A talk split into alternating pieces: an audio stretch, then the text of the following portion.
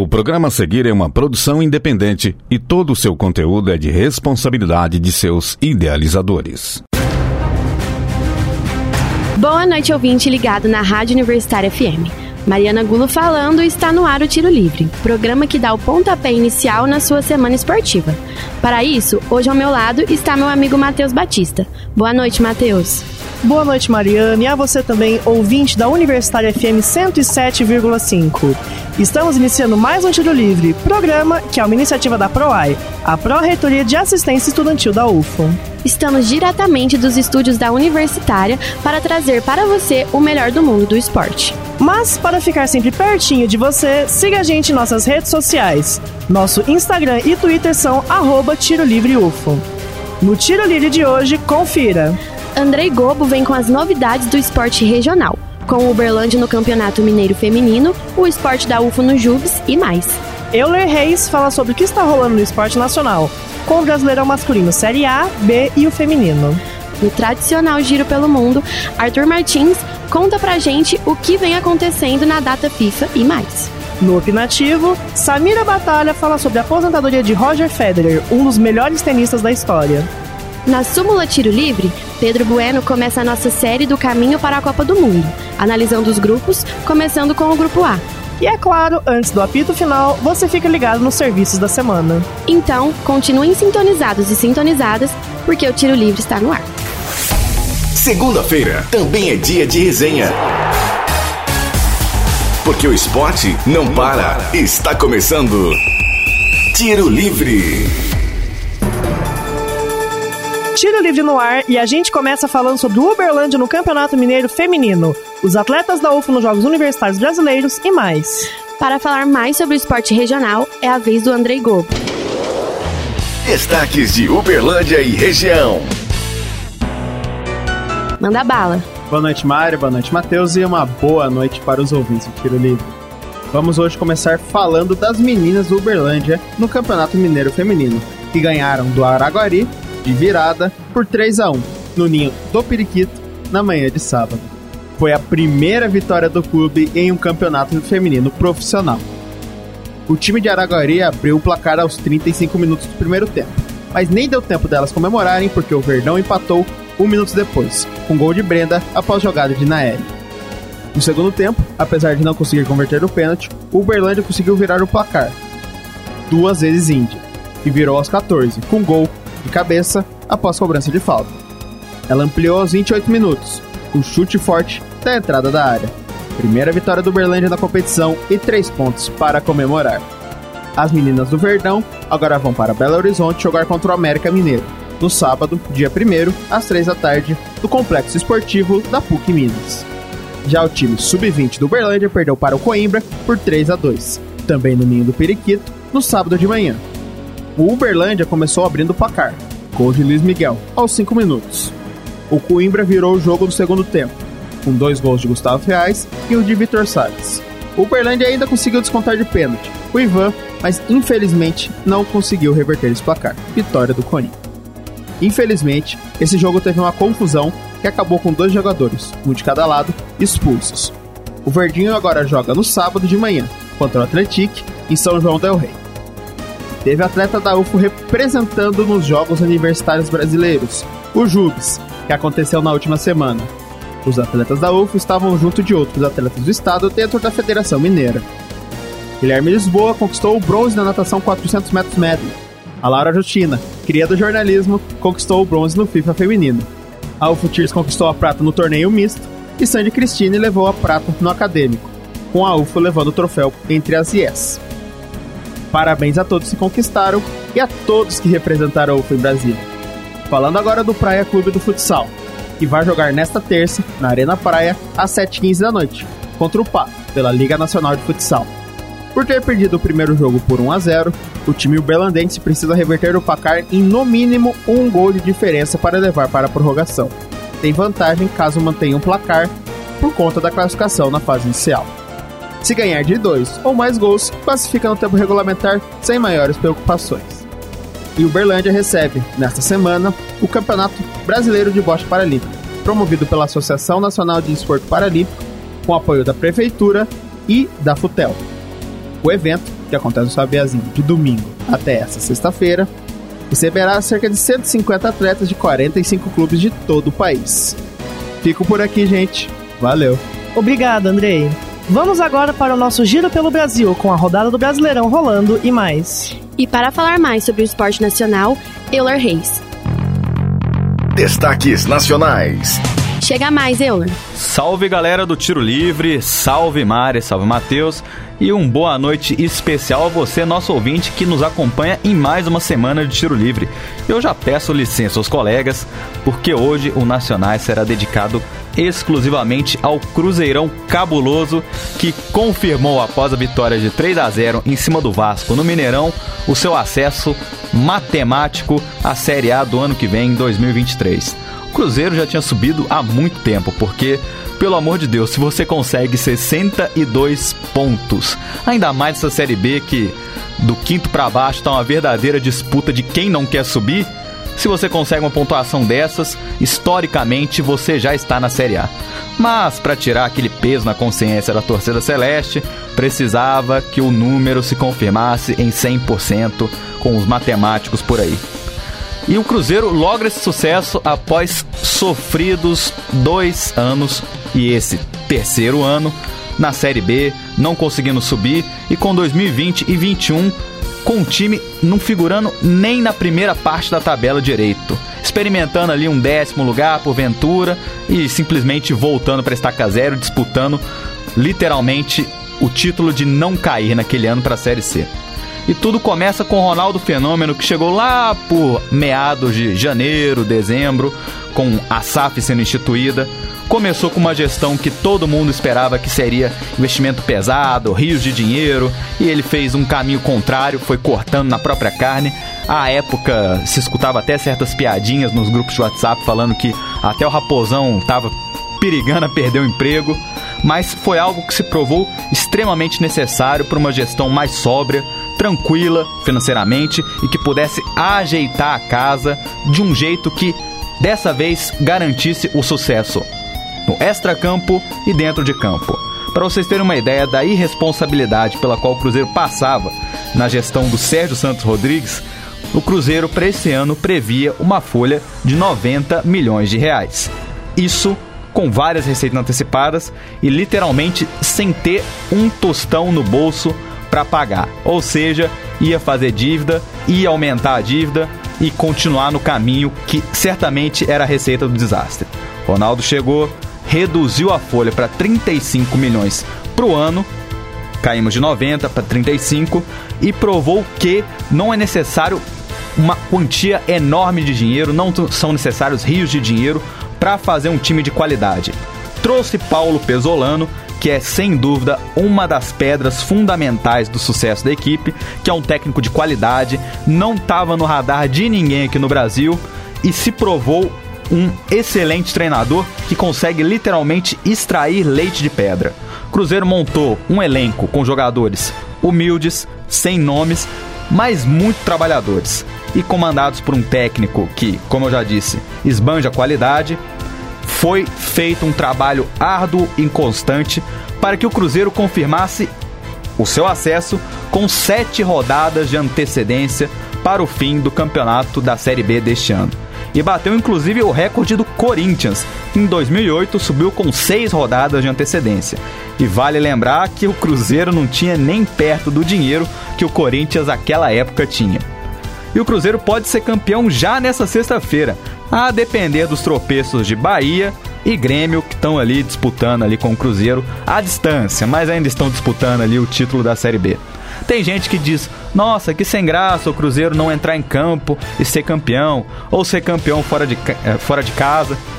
Mas gente, sinceramente, depois de três anos de sofrimento, se você conta 2019, 2020 e 21, 2022 o Cruzeirense conseguiu ver a luz do fim do túnel e se alegrar.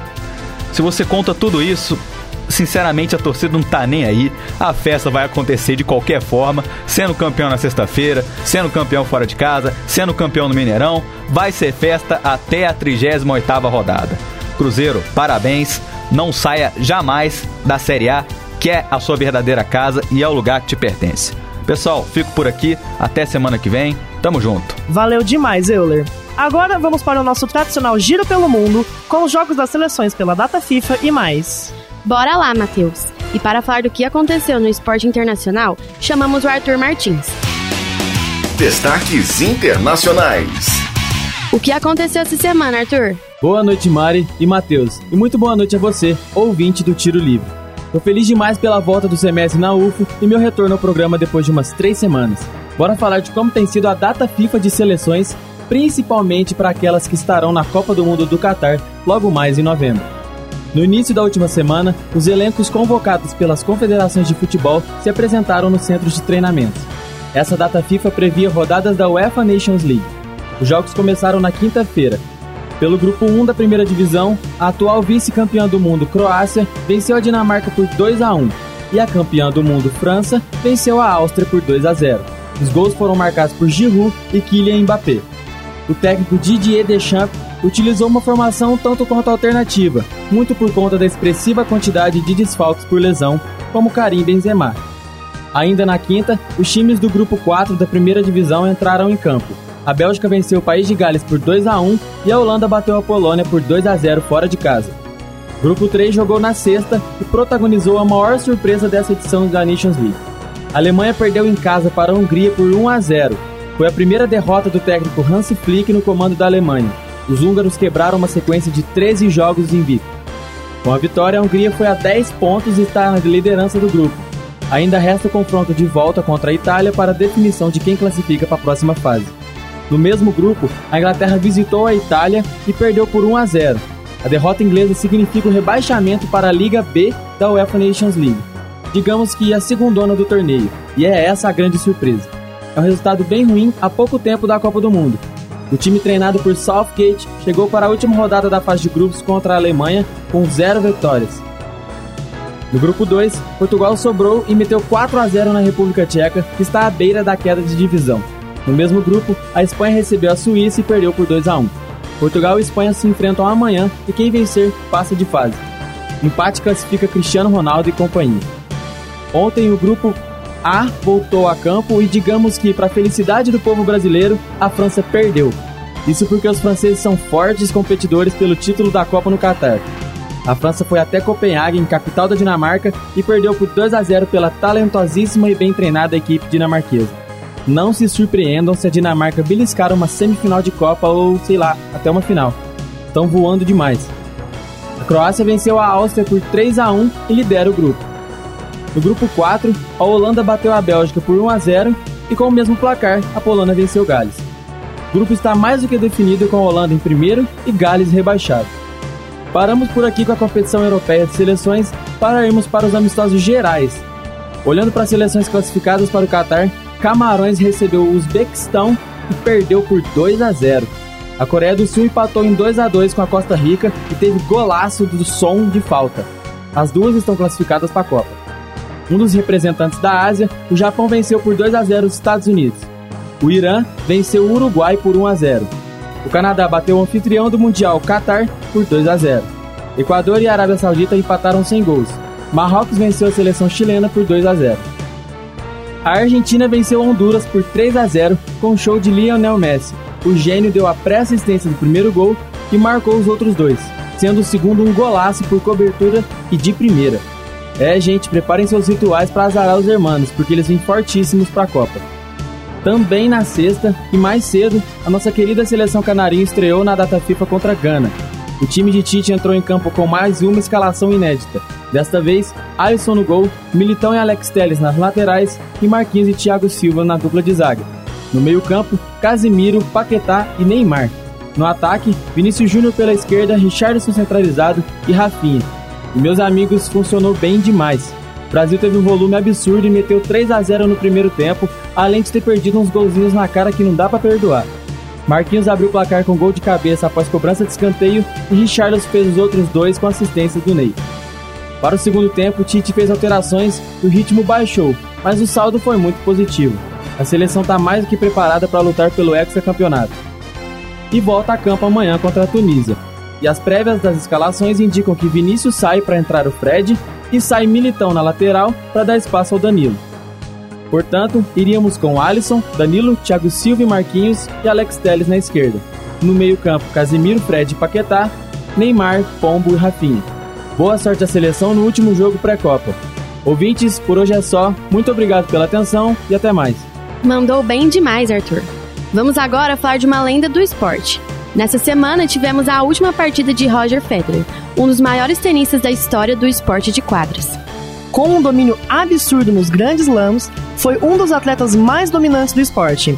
Para falar mais da aposentadoria de Federer, chamamos a Samira Batalha. Agora, no Tiro Livre. Opinião. Manda bala, Samira. Boa noite, Matheus, Mari e a todos os nossos ouvintes. Já estava com saudade de falar sobre grandes nomes do esporte mundial por aqui. No quadro de hoje falaremos sobre ninguém mais, ninguém menos que Roger Federer. Um dos maiores esportistas de todos os tempos anunciou sua aposentadoria após mais de 20 anos de carreira. O tão vitorioso tenista anunciou sua aposentadoria após o torneio Lever Cup, que aconteceu na última sexta-feira, dia 23. Disputando ao lado de Rafael Nadal pelo time Europa, Federer se despediu após uma derrota para os americanos Jack Sock e Francis Tiafoe por 4-6, 7-6 e no desempate 11 9. Porém, essa derrota nem se compara com as 369 vitórias que renderam a ele 20 títulos de Grand Slams na carreira. E já que estamos falando de despedidas, nada mais justo do que relembrar sobre essa carreira fantástica. O suíço começou a praticar com a raquete aos 8 anos e em 1988, aos 17, venceu o torneio juvenil de Wimbledon. No ano seguinte, já como profissional, entrou para a lista dos 100 melhores do ranking da ATP. Seu primeiro título como profissional foi em 2001, em Milão, que colocou no top 10. E dois anos depois veio o primeiro Grand Slam conquistado, e claro que foi em Wimbledon. Em 2003, também venceu seu primeiro ATP Finals e terminou a temporada como segundo melhor tenista do mundo. Se tem um assunto que Roger entende bem, esse assunto é ficar no topo do ranking. Foi no dia 2 de fevereiro de 2004 que ele começou uma hegemonia mundial como o melhor do mundo. Desde esse momento até 2018, somou 310 semanas, sendo 237 consecutivas no topo do ranking, batendo um recorde no tênis masculino. Outra coisa que ele entende bem demais é como bater recordes. Além desse, Federer ainda é o único tenista a vencer as sete primeiras finais de Grand Slam que disputou. O único a vencer 12 torneios em um mesmo ano. E o único a disputar 10 finais consecutivas de Grand Slam. E por aí vai. Assim como todo atleta, os riscos de lesões não passaram longe do suíço. Em 2006, a lesão nas costas começou a dar as caras e foi muito recorrente até 2013, quando ficou os primeiros quatro meses do ano sem chegar a uma final, fato que não acontecia desde 1999. Roger estava há mais de um ano parado devido a uma lesão no joelho e contou que ela foi decisiva para sua aposentadoria. Aos 41 anos, Federer conquistou milhões de fãs ao redor do mundo pela sua personalidade e talento. Richard Militão, cofundador do Tiro Livre, é um exemplo de pessoa que foi marcada ao longo da vida com momentos do tenista.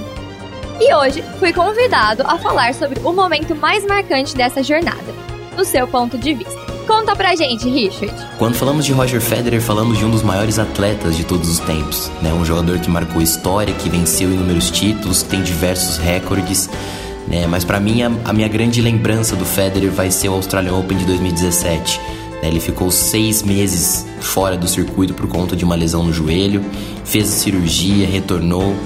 E aí, logo de cara, né, no seu primeiro torneio oficial em um Grand Slam, conseguiu superar todas as expectativas, venceu inúmeros jogadores né, top 10, venceu Vavrinka, venceu Kei Nishikori e na final enfrentou ninguém mais, ninguém menos né, que seu maior rival, Rafael Nadal. Num jogo de 5 sets, um jogo é, memorável, incrível, e ele conseguiu vencer esse título de Grand Slam, seu 18º título de Grand Slam, né? ele que não vencia desde o Wimbledon em 2012, então essa lembrança ficará marcada na história, um, uma volta triunfal, vencendo um Grand Slam logo contra Rafael Nadal. Não deveria ser mais especial do que isso. Essa volta foi realmente memorável, assim como Roger Federer é.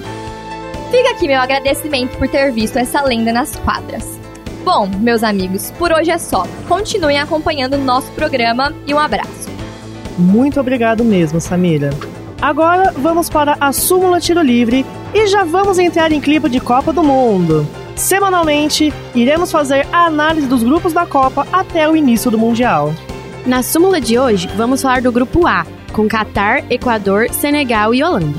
E quem vai dar um panorama sobre como pode ser a disputa nesse primeiro grupo da Copa é o Pedro Bueno. Súmula Tiro Livre. Chega mais, Pedro. Boa noite, Mari, boa noite, Matheus, e uma boa noite especial para todos os ouvintes. A partir de hoje e nas próximas sete segundas-feiras, estaremos aqui apresentando todos os grupos da Copa do Mundo. Sim, já estamos em clima de Copa e apresentaremos todos os oito grupos do Mundial do Catar nas próximas semanas. Além disso, no Súmula Tiro Livre, traremos também um boletim rápido da seleção brasileira para atualizar o nosso torcedor. Então fique ligado no Tiro Livre.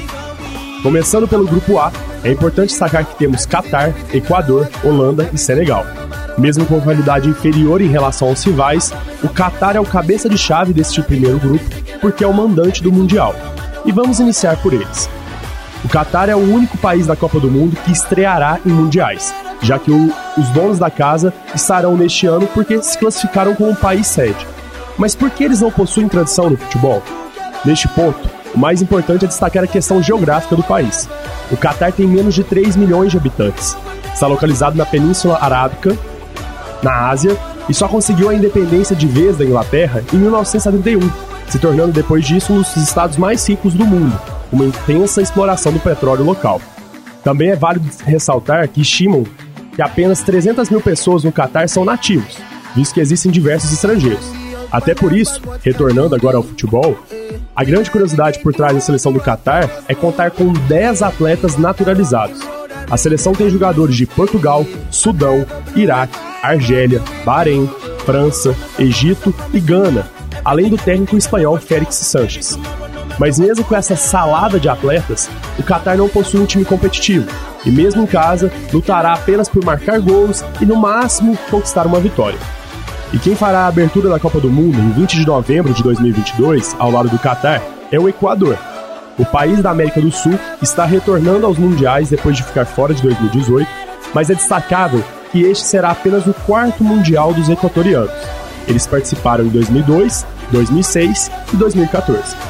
E essa classificação chamou atenção porque poderosas seleções do nosso continente ficaram fora da Copa do Mundo.